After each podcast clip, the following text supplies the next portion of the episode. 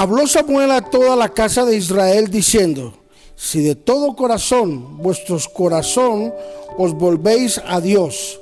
Primera de Samuel, capítulo 7, versículo 3. Hoy tocaremos un tema maravilloso que lo hemos titulado Un arrepentimiento genuino.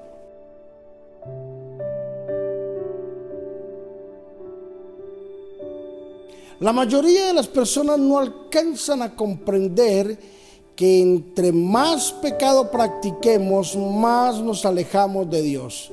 Entre más practiquemos el pecado, será un paso de alejarnos de nuestro buen Dios. Así es de que en el momento en que logremos entender de que nuestra vida tiene que estar rendida a los pies de Dios, reconociendo el pecado y la maldad que tenemos cotidianamente, entonces será un paso más acercándonos a Dios que alejándonos de nuestro buen Dios. La nación de Israel se había alejado de Dios. Por eso Dios los había, había permitido de que ellos pasaran por un momento de prueba. Llegaron los filisteos y los tomaron presos, quitaron el arca y se la llevaron. Dios levantó a Samuel en ese tiempo. Pasaron más de 20 años. Y mientras que ese tiempo pasaba, Samuel predicaba al pueblo. Samuel como sacerdote llevaba el control del pueblo y les enseñaba que deberían de arrepentirse de todo corazón, genuinamente.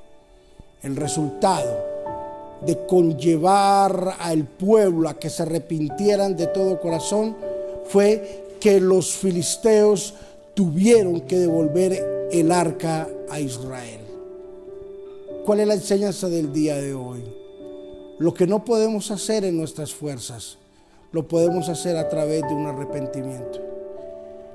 Si tú te comprometes con Dios y entiendes de que un arrepentimiento genuino tocará a Dios, moverá a Dios, entonces todo lo que se nos ha perdido nos será devuelto. Arrepiéntete con todo tu corazón. Recuerda de donde has caído.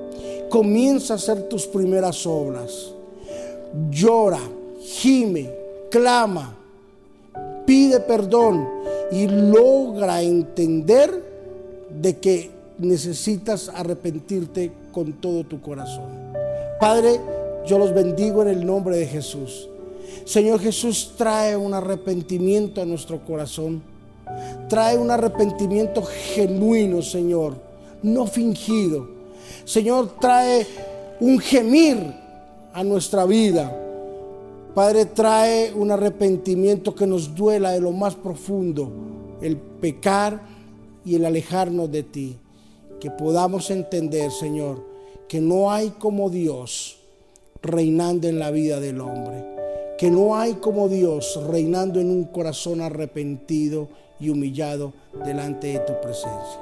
Padre, yo los bendigo en el nombre de Jesús. En donde quiera que estén, en, en cualquier lugar del mundo, en la ciudad donde estén, en el país donde estén, Señor, que ahora venga un espíritu de arrepentimiento sobre todos y cada uno de los que están escuchando este mensaje, para la gloria y para la honra de tu nombre.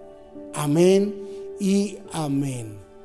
Arrepiéntete con todo tu corazón, con un arrepentimiento genuino y verás el resultado de Dios de una forma maravillosa. Bendiciones.